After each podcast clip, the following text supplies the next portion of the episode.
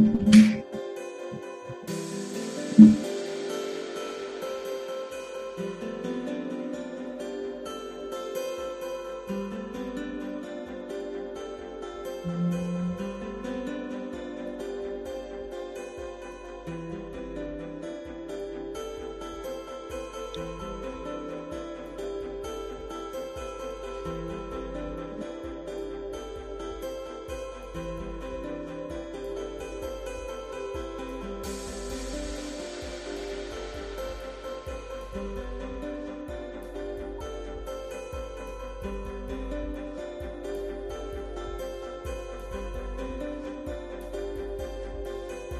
wiggle. like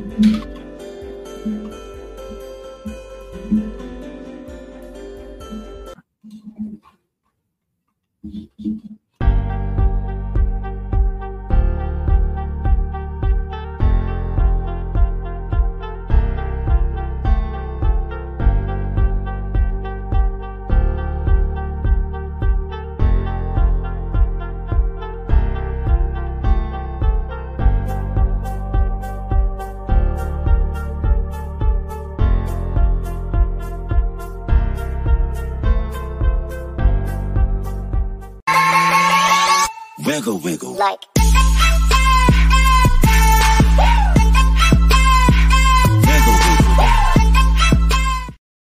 Saludos amigos, bienvenidos a una nueva edición del Calentón en vivo. Vayan conectándose en los comentarios que hoy es noche de AEW. ¿Por qué noche de AEW? Porque vamos a hablar de todo lo que nos está llevando en Ruta Olin. Vamos a hablar de Collision, lo bueno, lo malo, lo bonito, lo feo. Yo sé que hemos hablado en las últimas horas de todo lo que está pasando en WWE. Hay dos videos allá disponibles, van a tener shorts disponibles en los próximos días, pero ustedes reportándose en los comentarios. Vaya dándole like, déjeme saber su sentir, porque este live que estamos haciendo ahora lo vamos a enfocar en AEW. ¿Por qué lo vamos a enfocar en AEW? Porque yo el pasado miércoles vi Dynamite, pero no tuve la oportunidad del jueves hacerle review. So dije, pues no voy a esperar a hacerlo el viernes. So, vamos a hablar un poquito de, de todo lo que está pasando entre lo bueno y lo malo. Entre contrataciones, entre anuncios de luchas para Wembley, para lo que ellos están vendiendo como el show más grande de lucha libre en la historia. Obviamente es un título un poquito subjetivo, porque sí, maybe es el evento más grande fuera de WWE que se ha hecho en la historia. Ellos van para Reino Unido, sabemos los comentarios de Tony Khan, sabemos que Tony Khan vino y dijo que ellos no eran secundarios en Reino Unido, que ellos eran los número uno allá, y toda la cosa. Este, no quiero que piensen que porque yo lo diga así, esto es un comentario hater, al contrario, hay un montón de cosas positivas que decir en este video, más allá también de lo negativo. So que con eso vamos a ir arrancando con lo que está pasando, obviamente, en AEW. Lo primero, eh, yo soy bien franco siempre en decir que uno de los grandes problemas de AEW es tener demasiados luchadores que se parecen. Y que ah, no es que se parezcan, es que tú no tienes tiempo de televisión constante para ello. Tú tienes dos horas en Dynamite, dos horas en Collision, una hora en Rampage. Ya tú eliminaste Dark, tú tienes Ring of Honor, yo entiendo. Y debería haber exclusividad entre la gente que aparece. Siempre lo he dicho, es una de mis críticas constantes hacia esto. No lo voy a cambiar por más cosas positivas que hagan. Pero ha salido los reportes de renovaciones de contratos. Ustedes saben de Delete, ya yo di mi opinión de, de que Delete se quedara. Pero tenemos a The Dark Order que renueva por tres años y tú dices, ¿para qué? Nunca- después de lo que pasó con Brody Lee, lamentablemente, y varias cositas con Hanman Page, nada espectacular ha pasado con Delete. Eh, con Delete, no, con The Dark Order. Es un, un grupo sin pie ni pisada. Es la única historia que tenían para el último show de Ring of Honor. Ellos han ido separando gente. Hay gente que se ha ido, hay gente que se ha quedado. Pero me parece, a mí personalmente, que pues tú debiste haberte quedado con lo que funciona de, Dark, The Dark Order y no tal vez volver a estirar este chicle, renovarlos por tres años más simplemente porque empezaron la empresa contigo. Eh, son de esa gente que lleva demasiado tiempo allí, si no han podido hacer algo, lo mejor que podía hacer era dejarlo ir.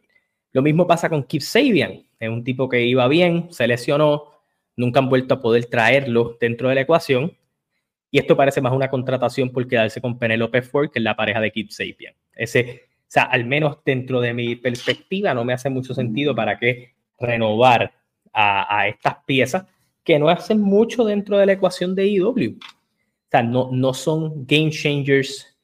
Eh, yo sé que no todo lo que tú firmas tiene que ser game changer, pero tú has seguido trayendo gente, seguido trayendo otras superestrellas más prometedoras que esta, que simplemente no han podido encontrar tampoco su rol ni tiempo de televisión en los últimos meses. Vamos a hablar ahora de uno de los temas de esta semana que fue Rob Van Damme. Ok, yo hice un short hace un tiempo atrás y lo dije en un programa que vivir de la nostalgia de ECW en el 2023 era totalmente innecesario, era ridículo hasta cierto punto. Yo sé que a uno le alegra mucho ver a Rob Van Damme, Rob Van Damme tiene 52 años, ve por un solo ojo, no lo, no lo estoy criticando.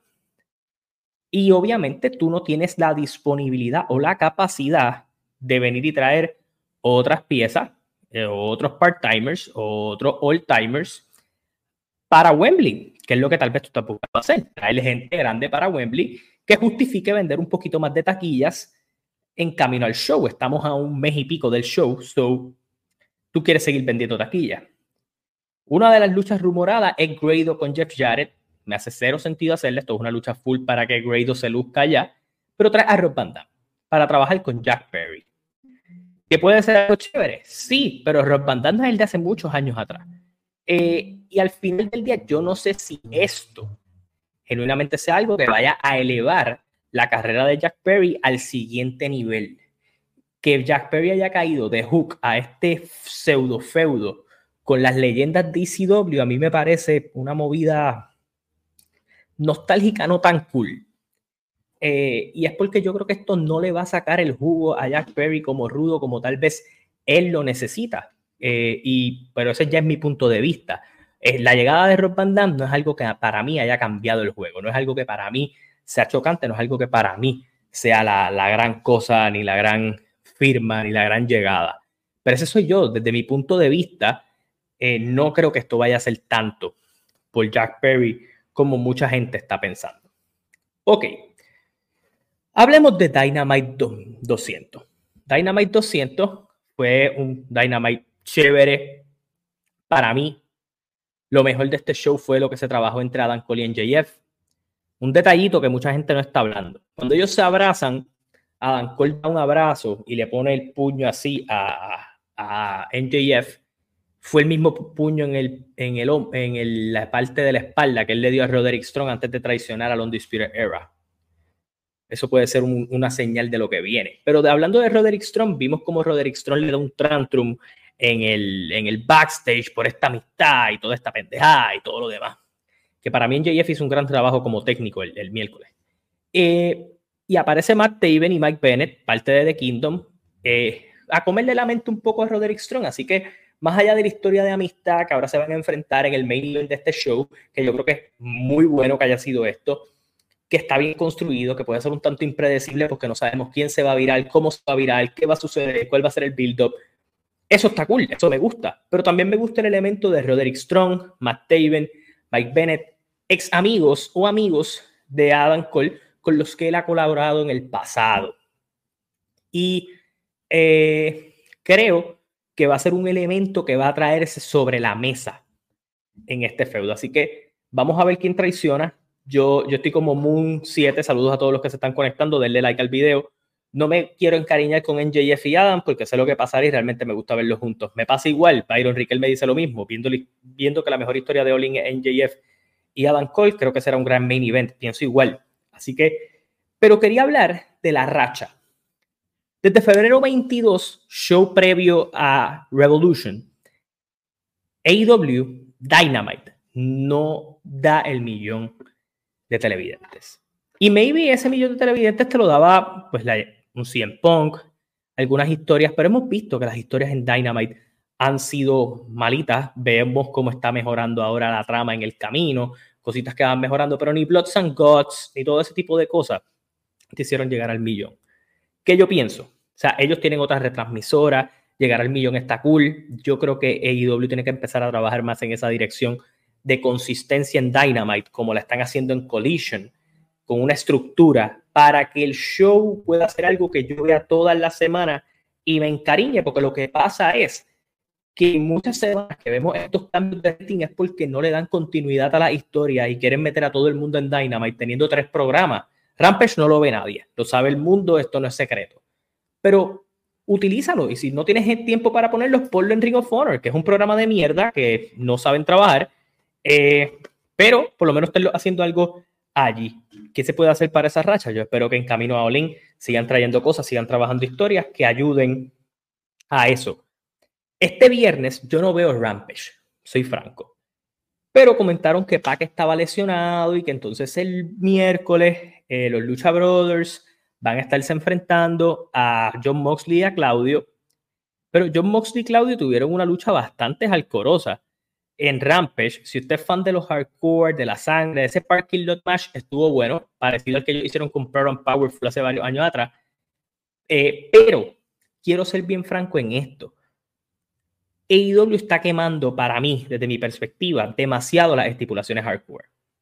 Eh, yo lo entiendo, sé que está cool, sé que lo que lo hace diferente.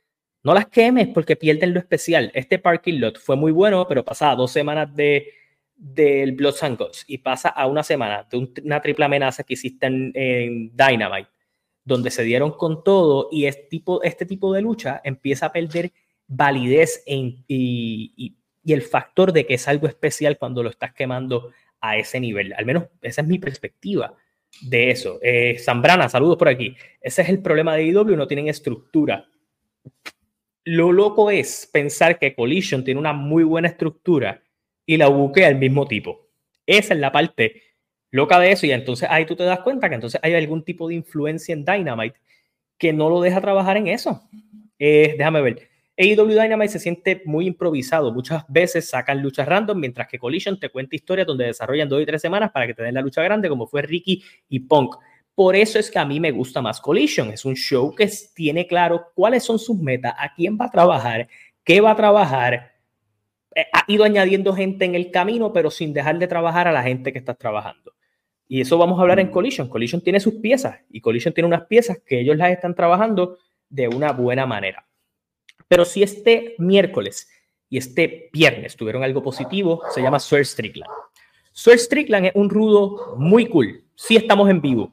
Es un rudo muy cool, es un tipo que ha ido añadiendo masa muscular, tiene los Mongol Associates y ha hecho lo que dicen los americanos, eh, chicken salad de chicken shit.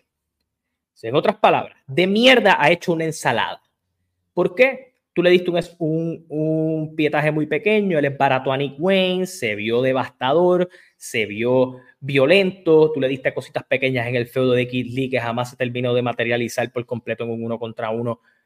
Al final del día lo que le dieron, él lució bien. Y este viernes lo vimos presentar a Air Fox en una lucha de pareja y lucieron bien también. Así que creo que está funcionando muy bien para mí.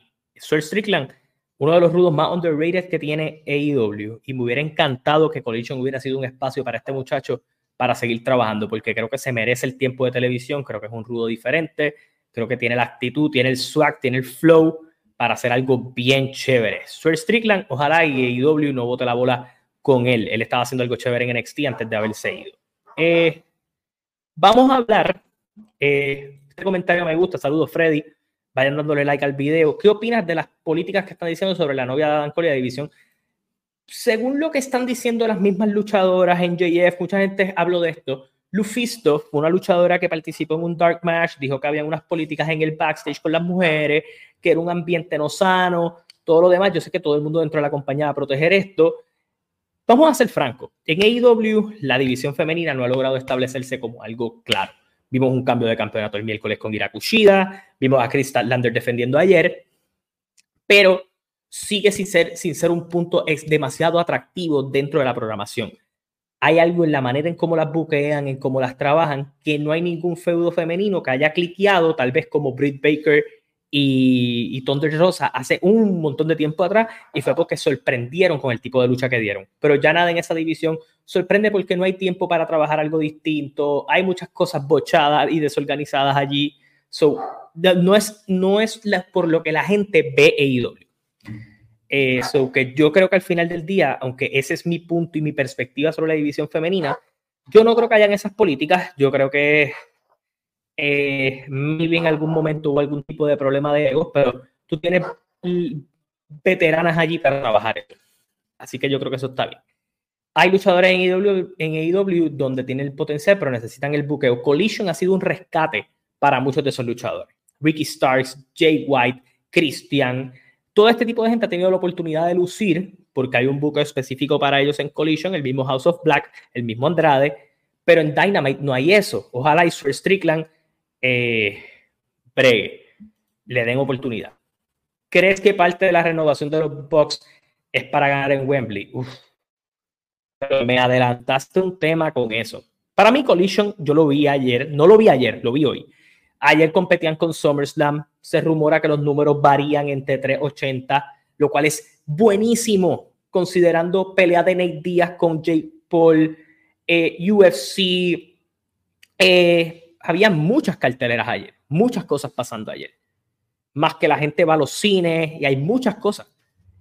Sacar casi 400 mil televidentes es tremendo. Collision tiene el conflicto de ser en sábado, de competir con cosas más grandes. El problema de competir con cosas más grandes es que tus números jamás van a ser elevados. Pero si Collision logra crear una consistencia en su base de fans, que yo creo que poco a poco lo van a ir haciendo, eh, van a poder crear una narrativa muy buena. Y cuando tú sumes los números de los 500 mil que usualmente ven Collision con los 8 mil y pico que ven Dynamite, considerando que tal vez no sean los mismos, tú tienes alrededor de una audiencia de un millón y pico, sin contar la gente que te ve en otros países y en otras retransmisoras. So, ellos no están mal en ese aspecto. Eh, Collision fue un show bueno. FTR contra Big Bill, maldita sea el nombre de Big Bill. Eh, Colin Cassidy o Cass, que creo que dio una de las mejores luchas de su vida ayer. Brian Cage fue una lucha bien distinta, bien trabajada. Tú no esperas que estos equipos hagan clic, hicieron clic. FTR lleva un año, o sea, desde que Collision empezó, FTR ha tenido grandes luchas con NJF con lo que fue Jay White y Juice Robinson en ambas luchas. Crédito total a estos muchachos, crédito a lo que están contando, a lo que están llevando. Eh, hoy día FTR está probando que si no es una, es el mejor equipo del mundo en estos momentos, la mejor pareja del mundo en estos momentos. Sí, AEW tiene grandes equipos, OC Open, tiene los John Box, tiene FTR, son grandes equipos, FTR está en otro nivel. De lo mismo pienso de los Usos cuando eran pareja, pero si tú eres Jimmy Uso y eres una basura de persona, pues obviamente no te puedo tener en esa categoría. Saludos a Ivy por allí, gente, siga dándole like por allí. La división femenina no tiene Star Power bien desarrollado ni tampoco historia. ¿Qué crees? De yo lo que pienso es que ellas no han podido crear ese Star Power. Lo tenías con Britt Baker, lo estabas construyendo con Tom del Rosa y simplemente los proyectos tú los dejas caer. So que ese es mi. Esa es mi, mi, mi opinión, tal vez. Freddy, ¿qué opinas de Tony que dijo que son los número uno y no dos porque en UK están vendiendo mucho? En UK hay una gran fanaticada del wrestling, hay una gran fanaticada de este estilo de lucha libre. En AEW hay varios británicos que van a jalar audiencia. Que ellos digan que son los número uno por haber llenado el Wembley y todo lo demás. Bueno, vendieron Wembley. Tienen arraigo. Eh, tal vez decir que eres número uno y número dos me parece estúpido. Tal vez tú debes decir que estás trazando tu propio camino y, y el Wembley lo comprueba. ¿Qué te toca a ti? Si ya tú vendiste 80 mil boletos y te quedan tal vez 10, 10 para hacer un sold out, lo que tú construyas para el show va a ser importante y como lleves las historias para el show va a ser importante. Así que yo creo que eso va a ser bien interesante como lo lleve. Ok, voy a la pregunta de Freddy Abalca. FTR luego de ganar esa lucha de pareja reta a los Jump Box. Yo voy a dar mi opinión y esto tiene que ver nada con, con, conmigo como fan. Esta lucha la tiene que ganar FTR. Y me voy a explicar yo sé que los Jumpos renovaron, que son los vicepresidentes ejecutivos, que todo lo demás, pero FTR es el equipo que está en momentum. Es el equipo que está dando las grandes luchas en parejas, mientras los Jumpos tuvieron el revolú de Punk, estuvieron luchando de trío. Sí, se siente que puede ser un buen momento para ellos regresar a la división de parejas, pero darle los títulos por tercera ocasión, si mi memoria no me falla los Jumpbox, me parece una movida estúpida cuando Wembley debe ser para que ellos se roben el show luchando en pareja. La, serie de ellos está 1-1. Yo creo que FTR debe ganar esto y deben llevarlo a, otra cosa. Eh, yo creo que esta lucha, eh, que es lo que le ha faltado a este reinado, Y, creo que Byron Riquelme lo trae por aquí. FTR tiene grandes luchas en este reinado, pero necesitan una historia que resalte su reinado. Yo creo que esta lucha debe ser no solo la que resalte el reinado, sino que haga el legado de ese reinado. Yo no tengo problema que los box se los quiten más tarde, pero en esta lucha grande, FTR debe ganar. Cuando FTR ganó fue en Dynamite. Las cámaras no estaban allí. Cuando ellos perdieron fue en un show grande. Yo creo que debe ser en Wembley, en una gran historia. Yo creo que FTR los debe derrotar y los boxes están para hacer otras cosas. Los boxes pueden luchar en trío. Esto puede llevar a una historia que eventualmente yo creo que sí va a terminar pasando entre Delete y CM Punk. Y más considerando que la semana que viene va a ser CM Punk y FTR contra el House of Black. Yo creo que eso va a ser para darle para arriba al House of Black. Pero al final del día, si ganara CM Punk y FTR, no haría todo el sentido que en All Out, no en All In, en All Out, sea Kenny Omega y los Bucks por los títulos que ellos tuvieron y perdieron en su revancha contra FCM Punk y FTR. Por favor, Tony. Deja que los egos se queden a un lado. No hay cosa más grande que vaya a hacer en Chicago. Es eso. Eh, al final del día, vamos a esto. Si ya cuadraron eso para Wembley y ya tenemos NJF y Adam Cole y probablemente Rob Van Dam y Jack Perry, ¿cuál era el otro paso? Samuel Joe tuvo un squash, eh, ganaron, ganó y dijo que él tenía un problema que resolver con CM Punk y que va a ser CM Punk con él contra el Real World Champion en Wembley. Yo creo que eso es una lucha tremenda para Punk y tienes una muy buena cartelera. Punk, Joe, NJF Adam Cole, FTR John Box, tienes muchas cosas muy buenas. Pero pues vamos a ver qué termina pasando. El otro rumor es que Will Ospreay contra Chris Jericho, otra lucha que puede atraer bastantes fanáticos. Hay que ver qué rol va a tener Kenny Omega en este show. Eh, déjame por aquí, no ves, no es que le haga con el pay-per-view de Wembley, pero la semana después va a haber otro pay-per-view. Yo creo que puede afectar que haya dos pay-per-views corridos, pero ellos van a tratar de tirar todas las balas al Wembley y que casi todo lo que pasa en el Wembley lleve a All Out. Yo creo que van a haber unas luchas anunciadas para All Out que pues finalmente eh, lo que pasa en Wembley va a determinar eh, ellos pudieran hacer NJF y Adam Cole y el que gane vaya con 100 Punk en All Out para ver quién es el Real World Champion, si él saliera como World Champion. Así que está chévere. Yo también hubiera hecho esto, que hubiera sido Omega versus Punk y después la lucha de tríos, pero eso no lo van a hacer. Eh, con eso en mente, muy buena lucha ayer de 100 Punk con Ricky Starks. Muy buena apuesta de ellos. Pusieron a Jay White en un squash. Me gusta que lo hayan vuelto a trabajar como un single star estás trabajando a Christian en el micrófono, estás trabajando a Andrade, estás trabajando el House of Black, tienes muchas cosas buenas trabajándose. Ricky Starks es un gran proyecto, un gran muchacho. Y de la misma manera, CM Punk se llevó la victoria con Ricky Steamboat como árbitro. Creo que están cazando cosas buenas en AEW. Lo que tienen en cartelera hasta ahora para Olin, a mí me llama la atención, a mí me gusta.